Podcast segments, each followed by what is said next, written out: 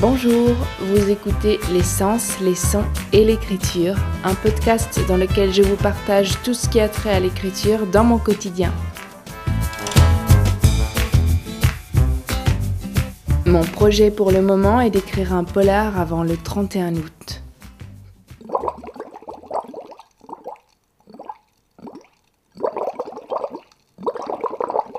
On est mardi 21 juillet ça fait exactement deux semaines que j'ai démarré ce, podcast. Euh, j'ai publié cinq épisodes plus un épisode bande-annonce présentation. Et ce matin, en me levant, le podcast totalisait 100 lectures tout pile. Et donc je voulais vous dire euh, ben merci pour votre, pour votre engouement.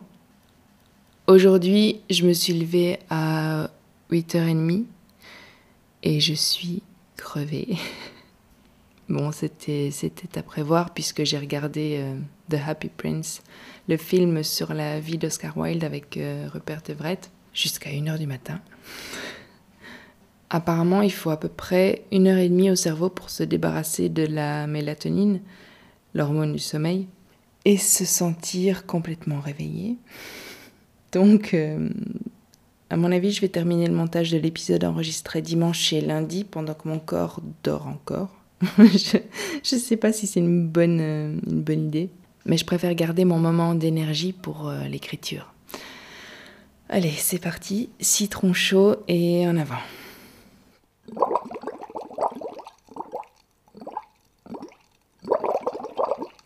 Je voulais aussi vous dire, donc je réécoute euh, ce que j'ai enregistré précédemment, et donc quand je disais dans l'épisode précédent que je me relisais en écrivant, que je ne pouvais pas écrire sans regarder en arrière, je parlais du premier jet et donc ça n'exclut évidemment pas la réécriture après avoir écrit ce premier jet.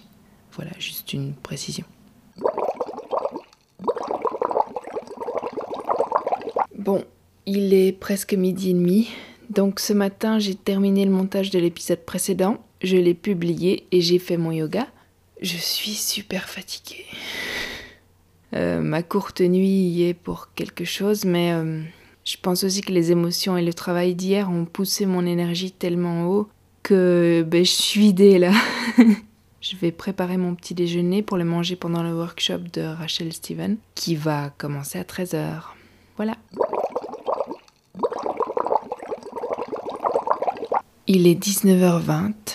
Je tourne en rond dans l'appartement et tout ce que je parviens à faire, c'est me vautrer sur mon lit comme une larve. pourtant, pourtant j'ai plein de choses en tête, j'ai plein de choses à écrire, plein de choses à vous dire. Donc j'ai participé, enfin j'ai regardé le workshop de Rachel Steven cet après-midi. Et c'était vraiment très intéressant. Bon, je pense que je vais vous parler de tout ça demain parce que je suis vraiment crevée. Et j'ai l'impression que c'est pas du tout clair ce que je raconte. Allez, euh, demain je serai seule toute la journée et ça n'est plus arrivé depuis 14 euh, jours, je crois. Donc euh, j'ai trop hâte. et je pense que ça va être une, une belle journée d'écriture. Alors, on est maintenant mercredi. Je me suis levée à 8h30 toujours je me sens déjà moins fatiguée qu'hier. Comme je le disais, c'est ma première journée seule depuis un petit moment. Donc euh, j'ai vraiment hâte de m'y mettre. Mon compagnon vient de partir, donc je vais commencer par un peu de ménage, passer un peu l'aspirateur, tout ça, pendant que je bois mon citron chaud. Euh, ensuite faire un peu de yoga. Et puis il faut aussi que j'enregistre euh, un épisode de podcast pour mon podcast de poésie parce que mine de rien, euh, on est quand même bientôt en août. Et j'ai dit que je revenais en août, il faut que je revienne en août. Euh, et donc voilà. Je vous dis quoi tout à l'heure? Oui, c'est très belge ce que je viens de dire. à tout à l'heure.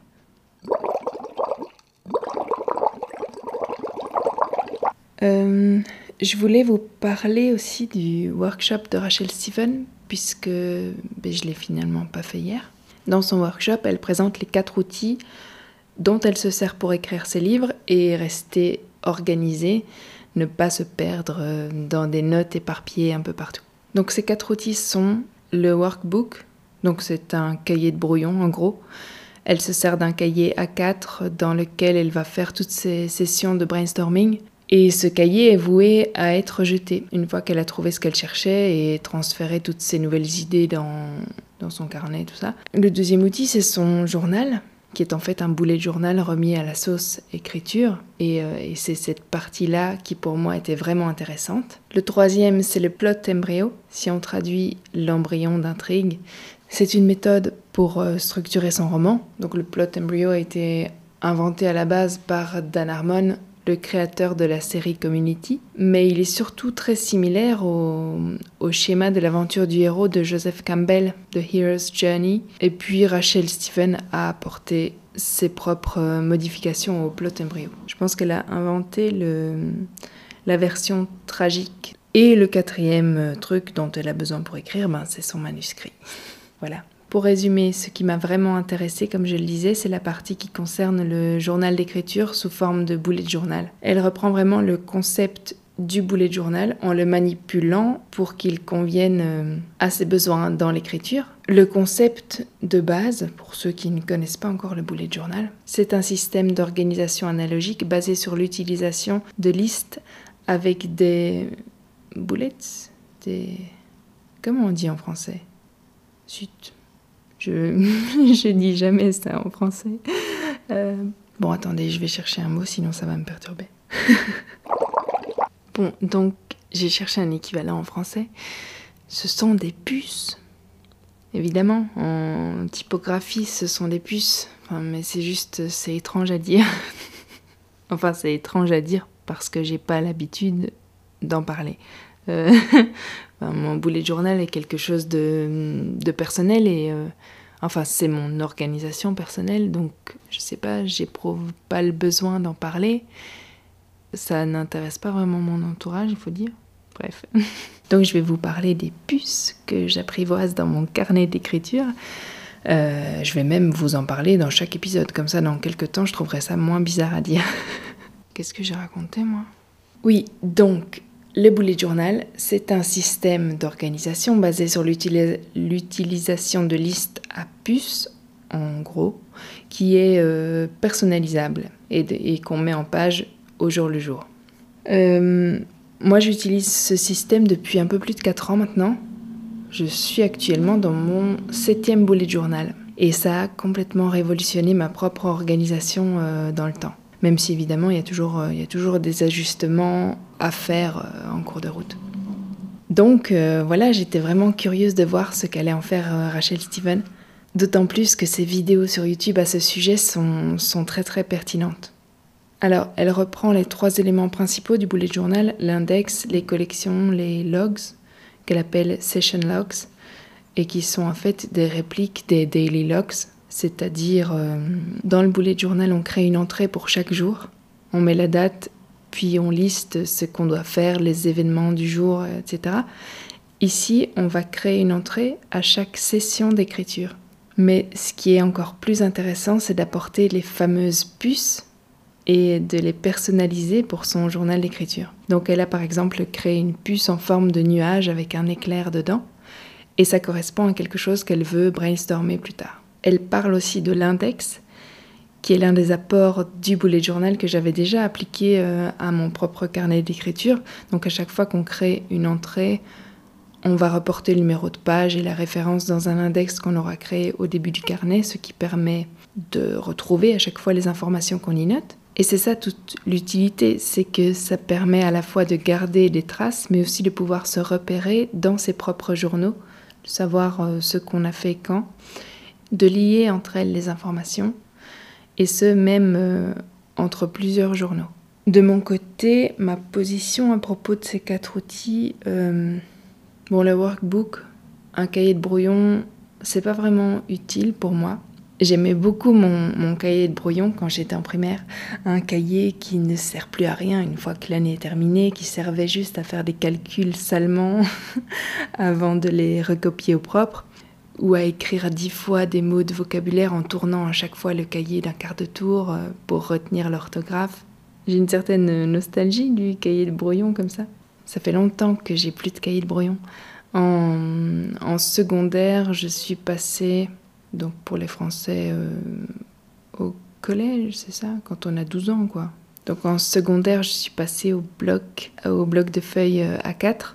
J'ai eu une période quadrillée et puis une période lignée encore plus longue. En secondaire, j'ai commencé à écrire tout et n'importe quoi dans des cahiers à Thomas A4 aussi.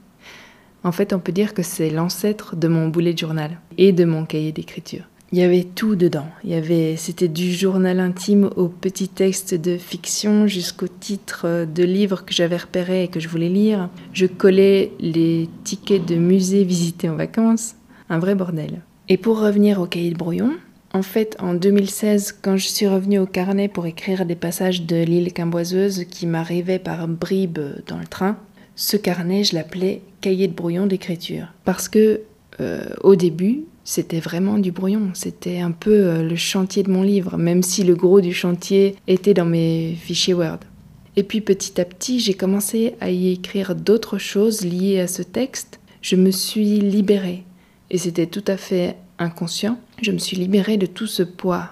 Vous savez, ce, fardeau qui fait qu'on ne sait pas, qu'on n'a pas envie d'abîmer un beau carnet, qu'on se retient de poser les mots et puis si quelqu'un venait à trouver ce carnet et le lire pendant qu'on est parti faire pipi. je me suis libérée de toutes ces conneries en fait. Mais en fait, ce sont mes mots qui m'ont libérée. Ils voulaient sortir et je pouvais rien faire contre. Il n'y avait aucune lutte possible. Je crois que quelque chose allait exploser à l'intérieur si je retenais encore quoi que ce soit. Tout ça pour dire que le carnet pour un écrivain, c'est quand même euh, indispensable. Enfin, je sais pas. Euh, si vous écrivez et que vous n'avez pas d'addiction pour les carnets, euh, venez me parler, c'est intéressant. Vous êtes une bête étrange, mais c'est intéressant. Sinon, pour ce qui est du brainstorming, quand je dois vraiment chercher des réponses à quelque chose, je le fais sur une feuille A4 vierge. Et j'ai tendance à les garder et à les mettre dans mes archives. Je vous parlerai de, ces archives, à mon avis, quand le moment sera venu. Donc j'utilise déjà un système qui fonctionne pour moi, mais euh, je sais que ce système peut être amélioré et c'est en ça que c'est intéressant. Un truc qui était vraiment pertinent dans le workshop de Rachel Steven et qui ressort souvent à travers ce qu'elle lit dans ses vidéos en général, c'est sa recherche de tout ce qui pourra lui servir et lui faciliter la vie. Elle est sans cesse en train de lutter contre sa propre résistance et sa procrastination, et donc elle élabore ses outils dans ce but-là. Et c'est pour ça qu'elle a remplacé ce qu'on appelle la Bible Story Bible qu'elle dit. Euh, certains écrivains se, construisent une véritable encyclopédie autour de leurs livres, de leurs sagas, avec tout ce qui s'y rapporte, parfois pour ne rien oublier quand l'univers qu'ils créent est très vaste et plein de détails. Elle a remplacé ça par les outils qu'elle décrit. Personnellement, j'ai jamais compris les gens qui disent je connais pas encore ce personnage, il faut que j'aille revoir ma fiche pour savoir comment il est avant d'écrire cette scène.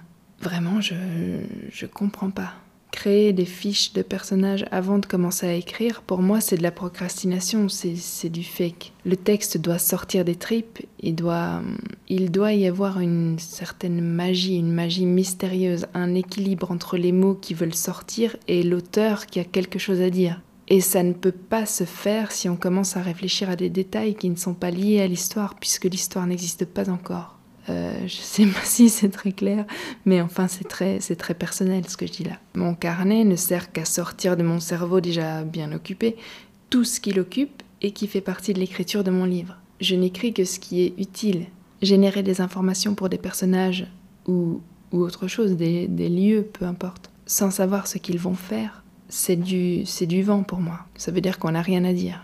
Concernant le plot embryo dont elle parle énormément sur sa chaîne YouTube et autour duquel elle a même créé une école d'écriture en ligne, concernant ses méthodes de structure, pour moi, ça ne fonctionne pas. Je l'ai déjà dit, quand je génère des idées dont je suis certaine qu'elles seront incluses dans mon histoire, si ces idées sont générales et que je n'ai pas encore bien creusé tout ça, je les écris très simplement dans mon carnet, mais si elles sont larges et claires dans ma tête, je dois écrire les passages dans lesquels elles prennent forme. C'est vraiment comme ça que mes textes naissent en écrivant. Mais ces méthodes qui aident à générer l'intrigue et à structurer l'histoire, elles sont évidemment pas non plus à jeter. Je sais que ça fonctionne pour beaucoup d'écrivains. Dans mon cas, pour mon projet actuel, je, pense que Save the Cat va quand même m'être utile parce que j'ai tendance à me, à me perdre en fait et à tirer en longueur euh, certains pans de mes histoires. Je sais que quand je m'immerge dans quelque chose, j'ai vraiment du mal à en sortir. Et c'est une bonne chose quand je veux écrire. Quand j'arrive enfin à m'immerger dans ma bulle, j'y suis, j'y reste et au diable le monde autour. Mais je fonctionne aussi comme ça dans l'écriture. Donc quand je suis immergée dans une scène au sein de mon histoire, je, fonce, je me baigne de l'ambiance que je crée, et puis après j'ai du mal à en sortir. Pour écrire le reste, pour, euh, pour changer de, de rythme, d'ambiance, tout ça, c'est un vrai problème. Bon, je crois que j'ai beaucoup beaucoup parlé là, non? Je, je vais retourner travailler. Il est 15 heures. J'ai eu du mal à m'y mettre. Le sentiment de lundi, de cette première phrase était tellement éclatant et, parfait.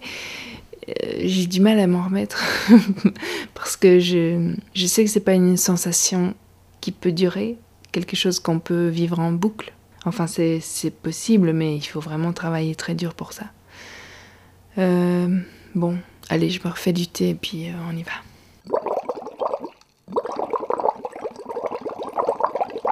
Petite mise à jour, j'ai fait deux choses. J'ai réfléchi à la méthode de Rachel Steven, à sa façon d'inclure les points, les, les puces du système du bullet journal et d'en ajouter d'autres qui sont propres à l'écriture. J'ai réfléchi à sa façon de rendre compte de ce qu'elle écrit.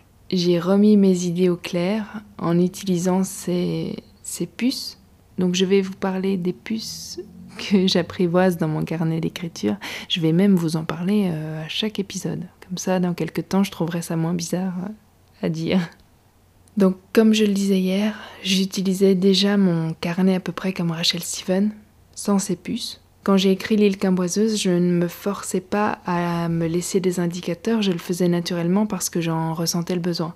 Quand ma journée était terminée, j'écrivais dans mon carnet demain, deux points, euh, tirer chapitre machin, écrire la scène où il se passe ça, euh, reprendre vocabulaire pour tel passage, vérifier crescendo entre chapitre 2 et chapitre 10, ce genre de choses. Et quand je m'asseyais le lendemain pour écrire, tout était clair, tout était sur la page, même si, euh, comme j'écrivais chaque jour de manière intensive, j'avais souvent déjà tout en tête, mais j'étais tout de même libérée de la pression de devoir tout retenir.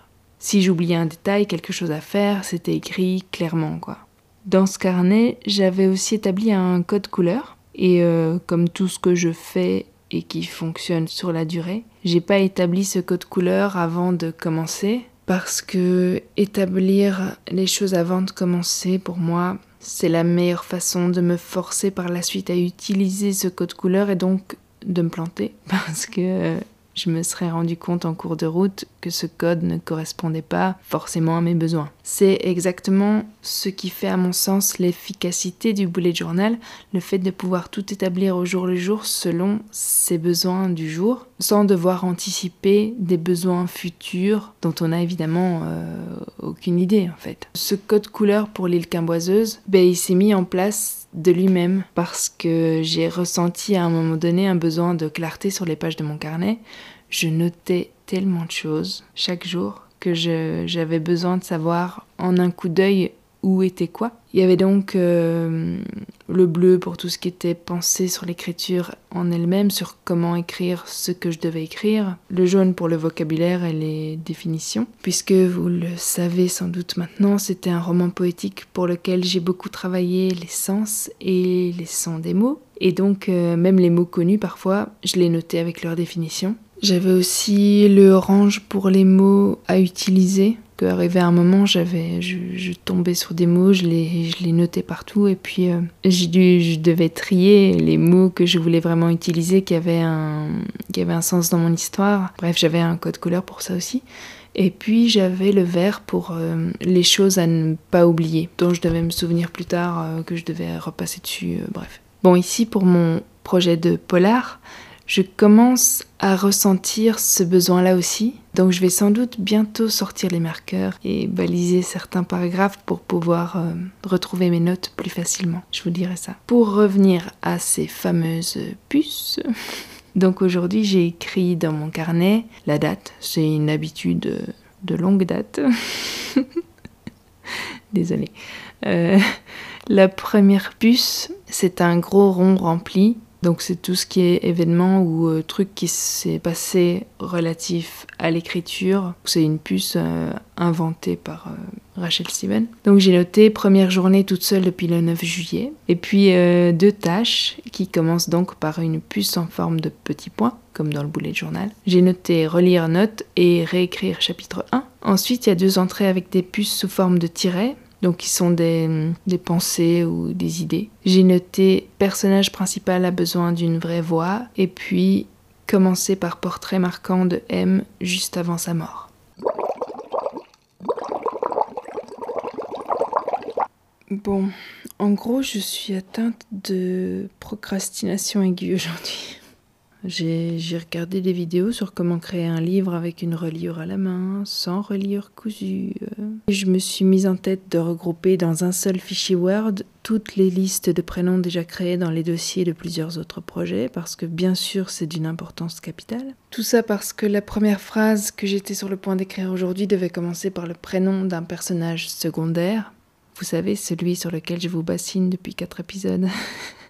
et que j'ai toujours pas creusé parce qu'à la place j'ai été frappée par l'inspiration et que j'ai écrit des trucs qui n'ont rien à voir avec ce foutu début que j'aimerais quand même bien écrire une fois pour toutes. Ah oui, j'ai relu mes notes et j'ai relu le chapitre 1, donc ce que j'avais noté dans mon carnet qui est à faire. Il est pas si mal en fait le chapitre 1. Je sais pas pourquoi je voulais le réécrire. Sans doute parce que je l'ai écrit euh, en forçant beaucoup entre 20 et 22 heures. Euh, c'était début juillet à l'époque où, euh, où, je pensais encore que le nanovrimo me servirait à quelque chose.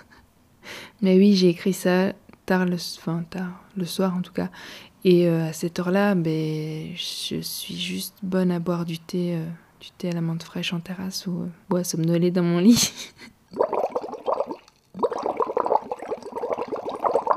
Il est super tard, 22 heures. J'ai ajouté une puce à celle présentée par Rachel Steven c'est une espèce d'horloge qui pour moi veut dire à revoir plus tard ou euh, enfin c'est une sorte de rappel, il faut que j'y revienne quoi. J'ai l'habitude de me laisser des notes dans mon carnet avec pour titre à revoir ou à réécrire plus tard ou euh, à faire quand chapitre machin sera terminé. Et en général, ce sont des tâches du genre développer la description du lieu au milieu du chapitre ou euh, ajouter tel passage à tel moment. Je sais que j'y reviendrai, mais euh, je sens bien que c'est pas le moment là tout de suite pour moi d'apporter ces modifications. Et, euh, et, ces notes, bon, je les retrouve parce que je me connais et que j'essaie de relire de temps en temps ce que j'écris dans mon carnet. J'ai en fait souvent une, une peur assez forte d'oublier de faire certaines choses, alors que concrètement j'ai quand même euh, beaucoup de mémoire. Bah, je me dis que ce serait certainement quand même plus clair si j'ajoutais cette petite puce vous comptez au moins toutes les puces que j'ai déjà placées dans cet épisode. Bref, je vais mettre euh, une horloge là où elle doit être, quand j'y penserai. Euh, et, voilà, on verra bien si, c'est utile. Ah oui, j'ai oublié de vous dire aussi, j'ai ajouté quelques phrases à mon chapitre 2. Elles n'ont pas l'air euh, terribles, mais bon, elles sont écrites. Et ben, je me suis tendu une perche pour demain. C'est ça le principal. Je vais maintenant écrire mes objectifs pour demain dans mon carnet pour que tout soit clair dès que je m'y remettrai demain matin. Ah oui, je vais aussi cocher ce qui a été fait aujourd'hui et ajouter ce que j'ai fait en plus. J'ai trouvé un prénom, faut quand même que je note ça, même s'il va probablement changer euh, cinq fois au cours des prochains jours. Allez, je vous laisse ici. Passez une bonne journée, une bonne soirée, une bonne nuit et à bientôt